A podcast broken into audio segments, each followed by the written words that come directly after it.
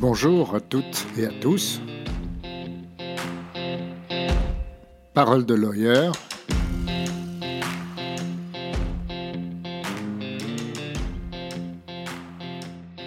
Je m'appelle Pierre Savant-Schreiber et vous êtes bien sur mon podcast Parole de lawyer qui s'adresse à tous les juristes, quel que soit leur métier, avocat, juriste d'entreprise ou autre, et quel que soit leur âge. L'idée, c'est de partager des expériences, de vous faire partager mes expériences et de vous donner des tuyaux, des conseils qui peuvent peut-être vous aider, euh, vous et vos collègues et amis. Alors n'hésitez pas à partager ce podcast, euh, à vous abonner pour euh, être informé des nouveaux épisodes, à le liker et bien sûr à lui donner 5 étoiles s'il vous plaît. Alors l'épisode d'aujourd'hui, le quatrième épisode, c'est comment avoir des clients. Et ça, c'est peut-être la question qu'on m'a posée le plus fréquemment euh, venant de jeunes avocats ou d'étudiants en droit ou même d'avocats un peu moins jeunes, euh, pour qui c'est une vraie préoccupation.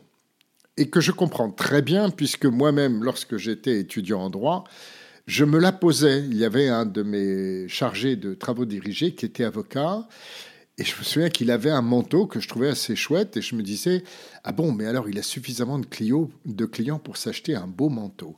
Voilà, pour moi c'était un mystère. Comment est-ce qu'on peut avoir des clients?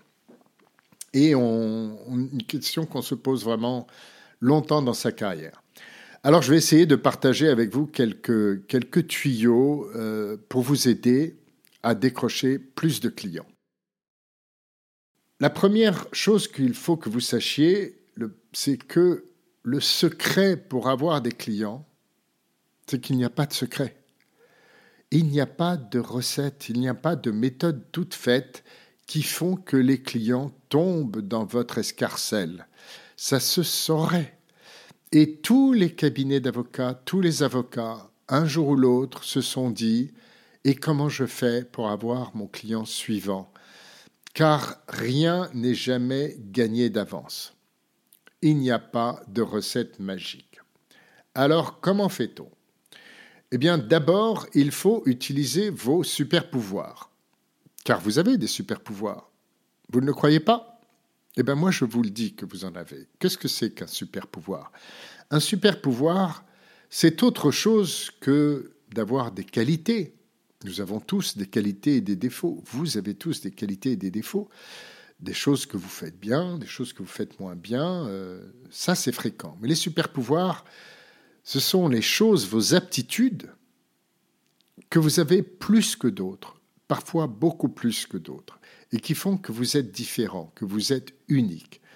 Alors, dans nos métiers de juriste et de juriste d'affaires, ça peut être des tas de choses. Euh, ça peut être la capacité d'écrire très bien, ou ça peut être la capacité d'analyser, ça peut être la capacité de synthétiser, ou au contraire une très bonne expression orale, le fait de parler plusieurs langues, le fait de créer du lien facilement avec les gens, le fait d'être extrêmement rapide dans la réflexion, le fait d'être très fouillé dans la recherche.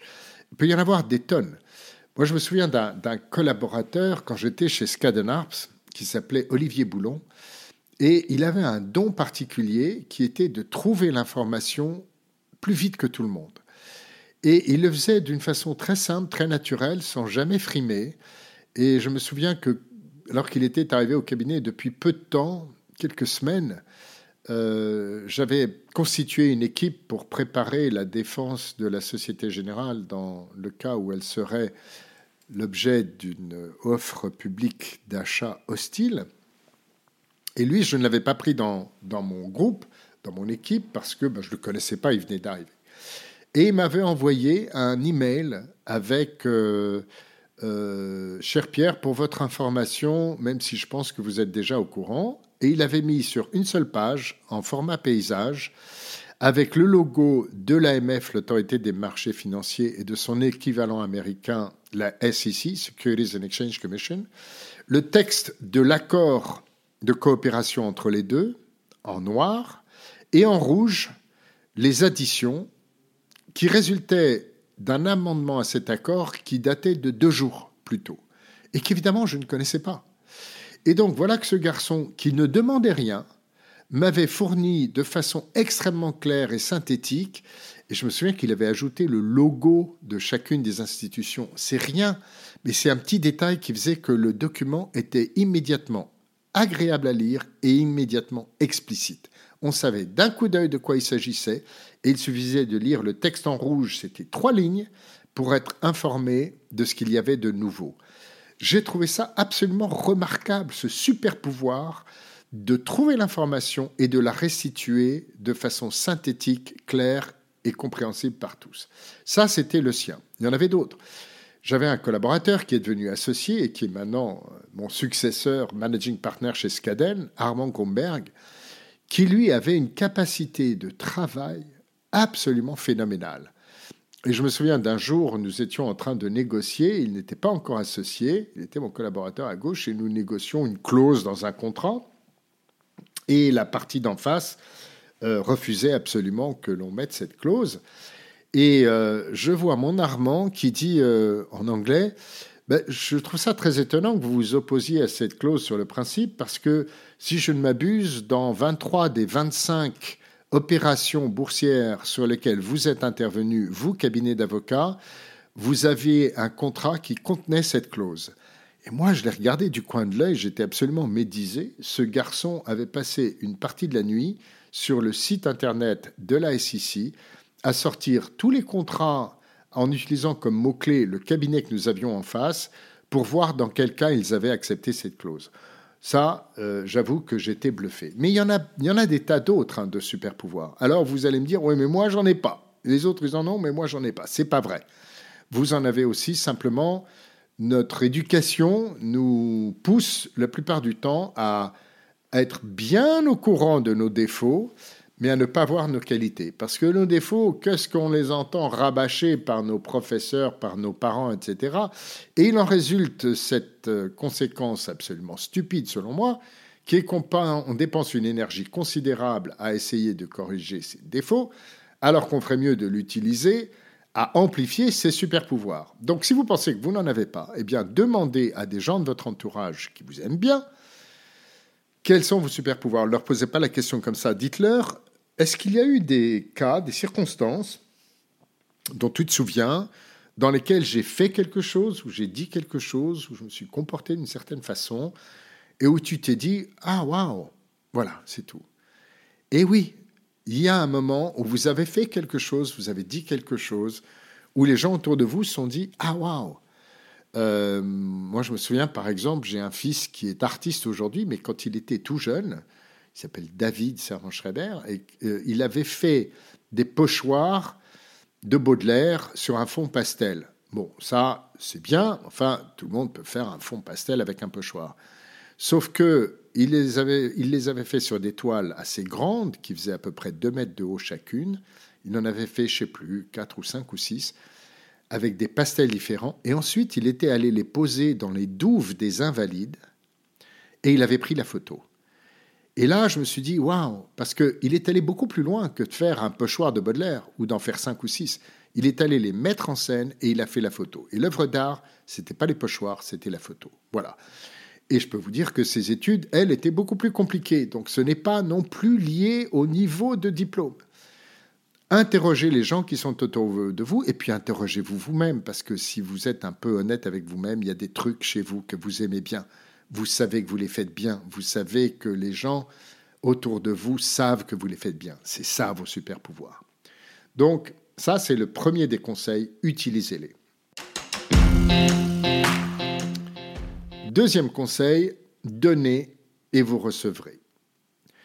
Ça sert à rien de dire je veux, je voudrais avoir un client, je voudrais avoir un client, euh, je vais chercher le client, etc. Euh, rien ne vous est dû.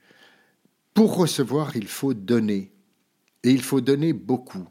Ça veut dire euh, donner aux gens avec lesquels vous avez envie de travailler l'envie de travailler avec vous. Ça commence au sein du cabinet. Les autres collaborateurs, quand vous êtes collaborateur d'un cabinet ou au sein d'une entreprise, les autres collègues au sein du département juridique. Soyez généreux, donnez et vous recevrez. Mais alors, qu'est-ce que ça veut dire donner? Je vais y venir dans un instant.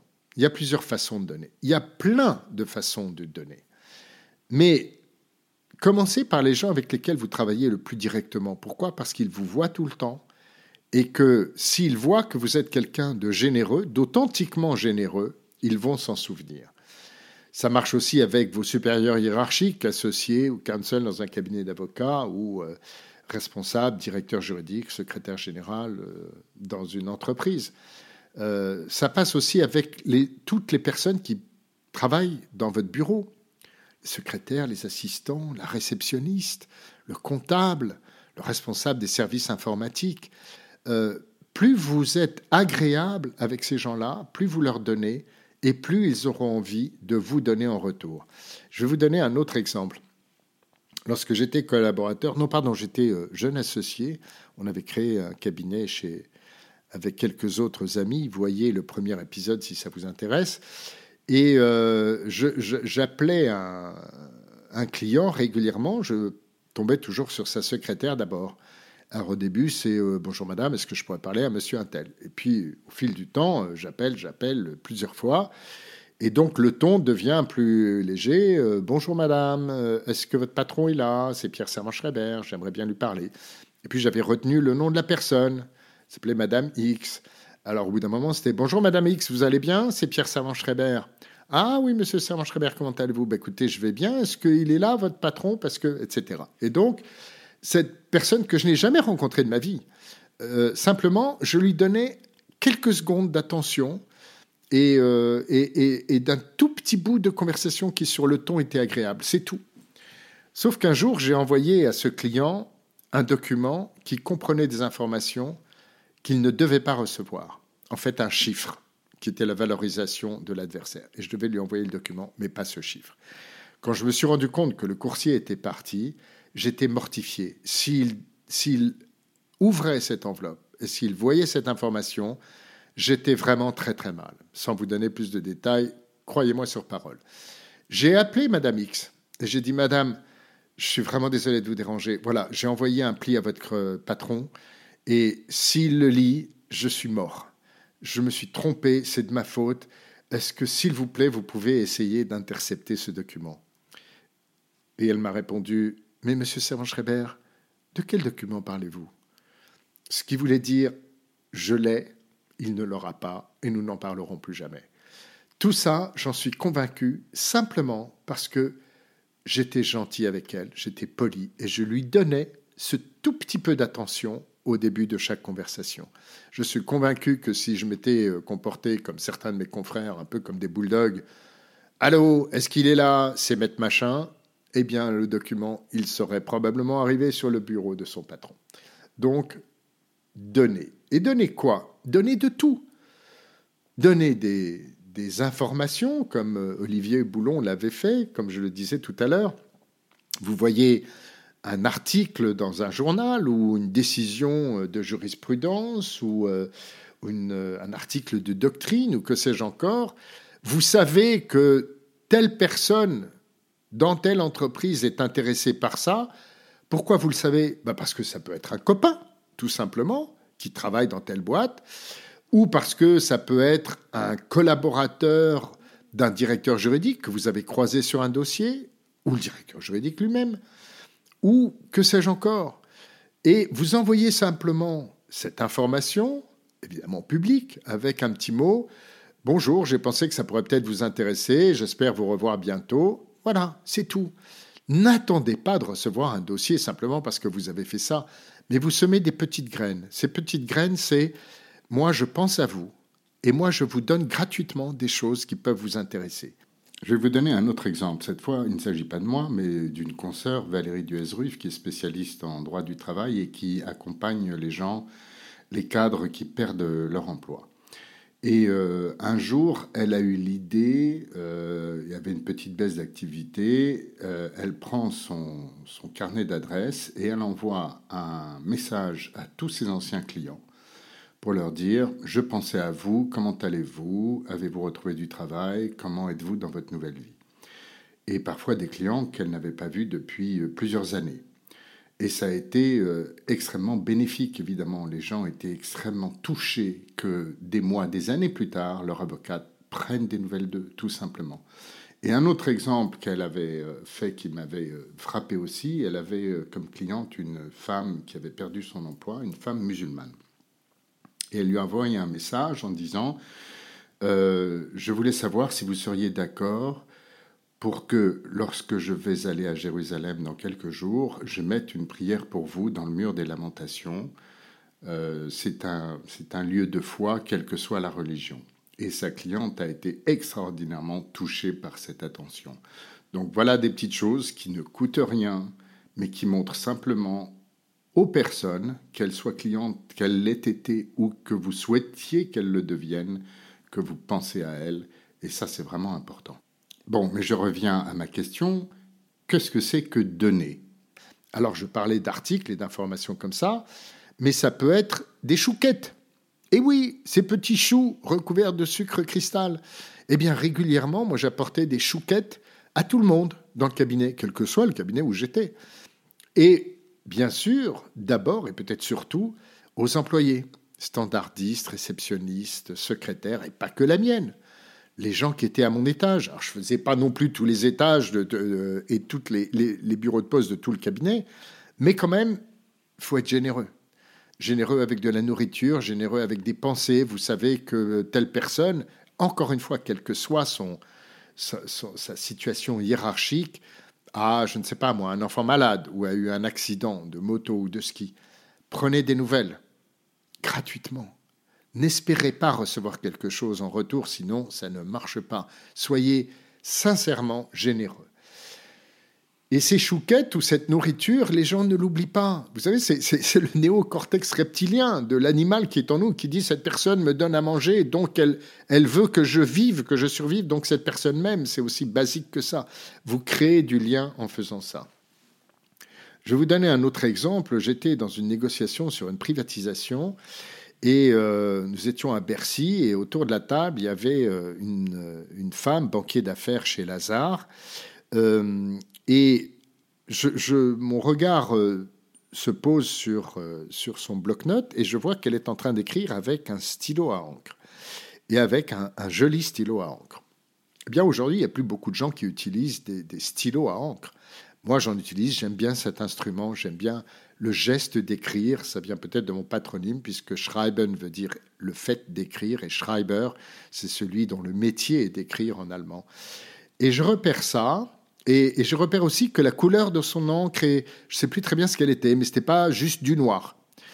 Et donc, euh, je suis allé dans un petit magasin que je connais bien, euh, qui vend des stylos et des encres, et j'ai acheté une encre vert foncé que je trouvais très belle.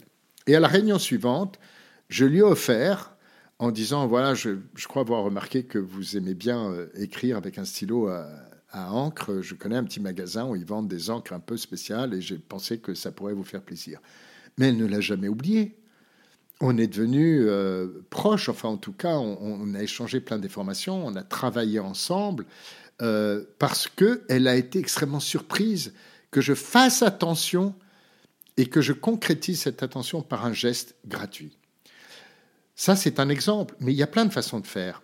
Écrire aux gens, envoyer un petit mot, un email, il n'a pas besoin d'être très long. Alors en plus, si vous écrivez manuscritement, alors là, je peux vous dire que vous allez marquer beaucoup de points. Pourquoi?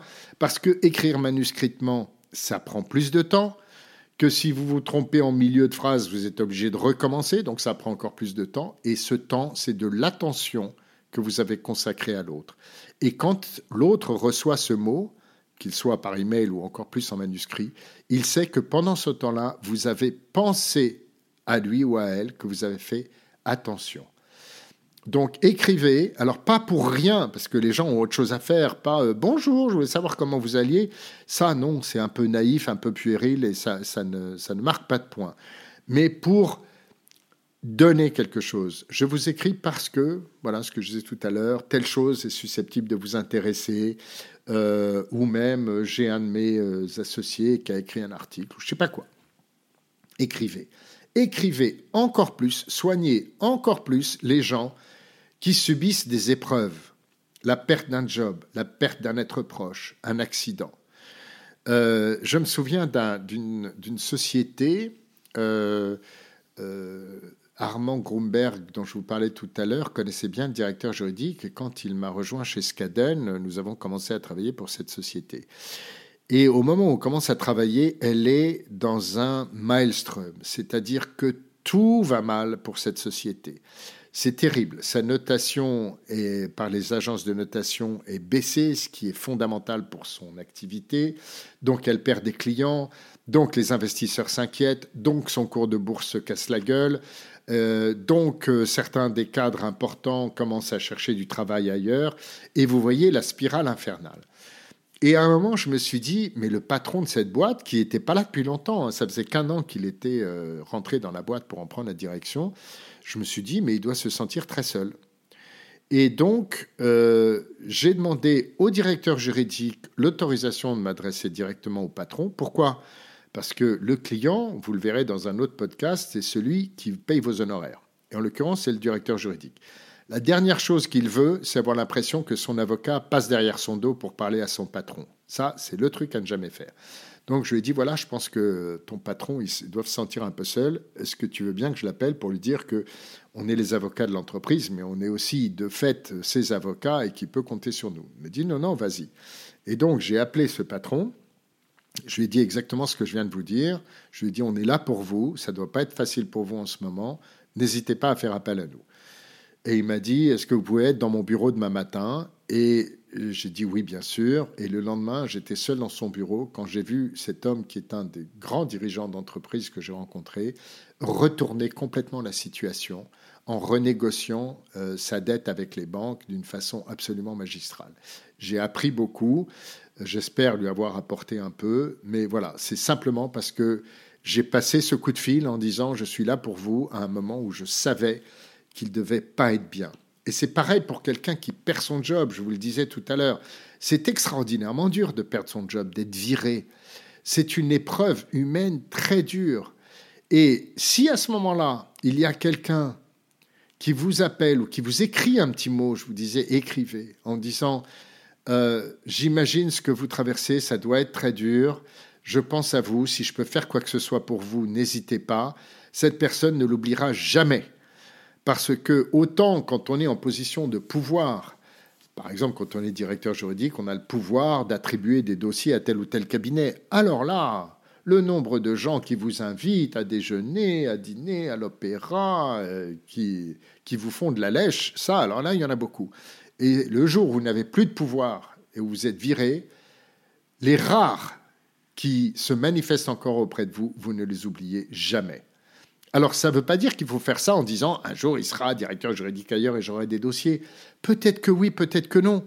Et peut-être qu'il le sera et qu'il ne vous enverra jamais de dossier. Ça n'a pas d'importance. Ce que je peux vous dire, c'est que si vous, si vous faites tout ça, si vous êtes généreux, vous recevrez. Pas forcément des gens auprès desquels vous vous êtes manifesté, mais vous recevrez. Je vais vous donner un autre exemple. Euh, pendant une grande partie de ma carrière, euh, j'avais très envie d'avoir Total comme client. Et j'ai fait quantité de choses pour eux, et j'envoyais des petits mots, comme je vous ai dit. Je faisais des conférences, on prenait euh, des, stagiaires qui venaient de chez eux, des trucs comme ça. Et je n'ai jamais rien eu. J'ai eu de très bons rapports avec eux, mais je n'ai jamais eu de dossier Total. Bon, ben c'est comme ça, c'est pas grave. Et en revanche, Arcelor, qui m'a confié sa défense dans l'OPA contre Mittal, je ne les avais jamais rencontrés, je ne les connaissais pas et ça m'est tombé dessus comme ça. Enfin, en réalité, pas tout à fait comme ça, et ça prouve mon point.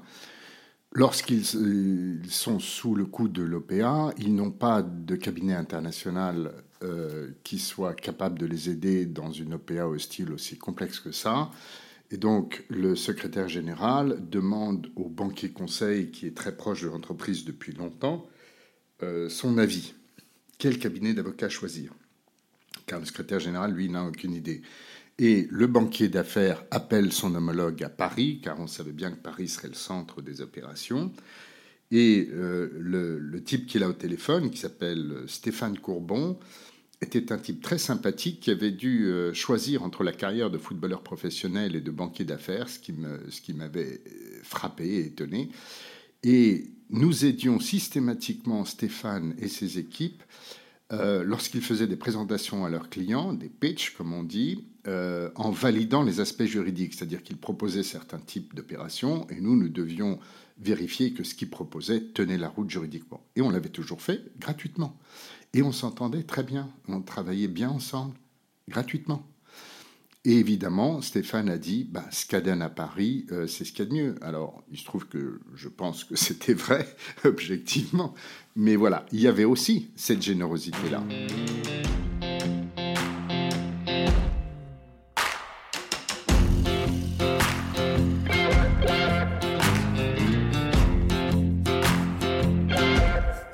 Autre conseil, faites aux autres ce que vous aimez qu'on vous fasse.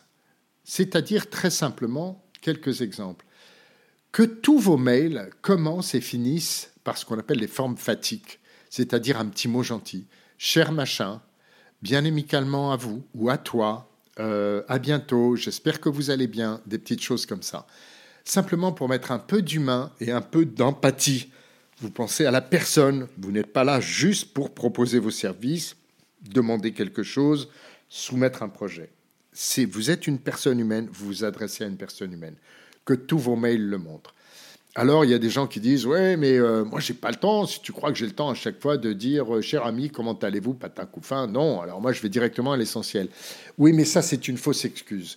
On a toujours deux secondes pour dire à très bientôt, je vous embrasse, etc. On ne dit pas je vous embrasse à un client, mais voyez, à quelqu'un que vous connaissez bien.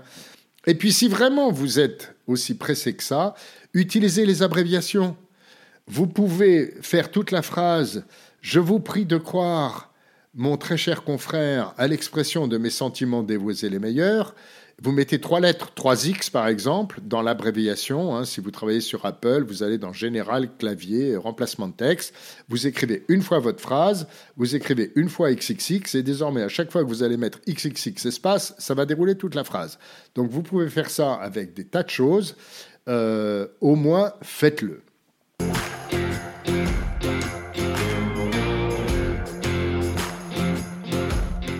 Dernier conseil, soyez toujours très diplomate, soyez prévenant, soyez bienveillant avec vos interlocuteurs, même si vous êtes intraitable sur le fond. Ça, c'est le fondement même de l'enseignement de la médiation à Harvard. Be hard on the issues and soft on the people. Soyez ferme sur vos convictions, soyez souple dans l'humain. Et vous verrez à quel point ça marche, c'est fou.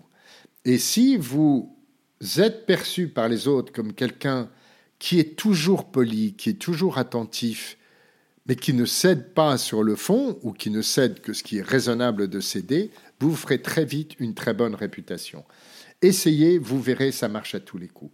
Même quand vous êtes en situation d'opposition avec un confrère, avec un client, n'oubliez pas que avant tout, ce sont des personnes humaines et que cette personne humaine sente que vous êtes aussi une personne humaine et que vous êtes quelqu'un de bon, de bienveillant. Ça, c'est toujours extrêmement utile. C'est par l'humain que vous attirerez vos clients.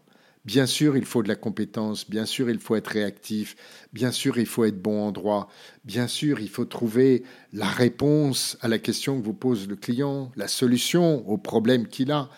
Mais si vous le faites avec humanité, là, vous gagnerez beaucoup plus de clients. Dernièrement, euh, bien entendu, euh, il y a euh, ce qu'on vous enseigne habituellement, c'est-à-dire d'écrire des articles, de publier sur les réseaux sociaux, de donner des, conférences. Tout ça est vrai. Il faut se faire connaître publiquement. C'est Jules César qui disait il n'y a pas de victoire sans mise en scène de la victoire.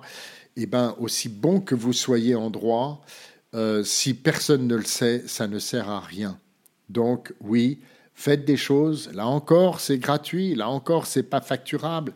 Mais c'est comme ça que vous allez petit à petit construire votre personnalité professionnelle. Et si ce que les gens perçoivent de vous, c'est quelqu'un qui a beaucoup d'humanité, mais qui a beaucoup de compétences, qui travaille beaucoup et qui donne aux autres, croyez-moi, là, oui, vous aurez des clients. Voilà, j'espère que tout ça vous sera utile. Euh, c'est en tout cas comme ça que j'ai mené euh, toute ma vie professionnelle Et très honnêtement, j'ai jamais été déçu de l'avoir fait. J'ai jamais eu l'impression de me faire avoir ou de, ou de mouliner euh, dans le vide. Et donc, euh, vous me direz si ça marche pour vous ou pas. Ou pas. Euh, pour ça, n'hésitez pas à, laisser des commentaires ou à me poser des questions sur les réseaux sociaux, principalement LinkedIn et Instagram, où je suis sous mon nom, Pierre Samon Schreiber. Et puis, bien entendu, abonnez-vous pour être au courant des nouveaux épisodes. Likez, donnez 5 étoiles et surtout partagez avec euh, vos camarades, vos confrères, etc., si vous pensez que ça peut les intéresser. Ce fut un plaisir comme toujours. J'espère vous retrouver bientôt dans un nouvel épisode de ce podcast Parole de Lawyer. Au revoir.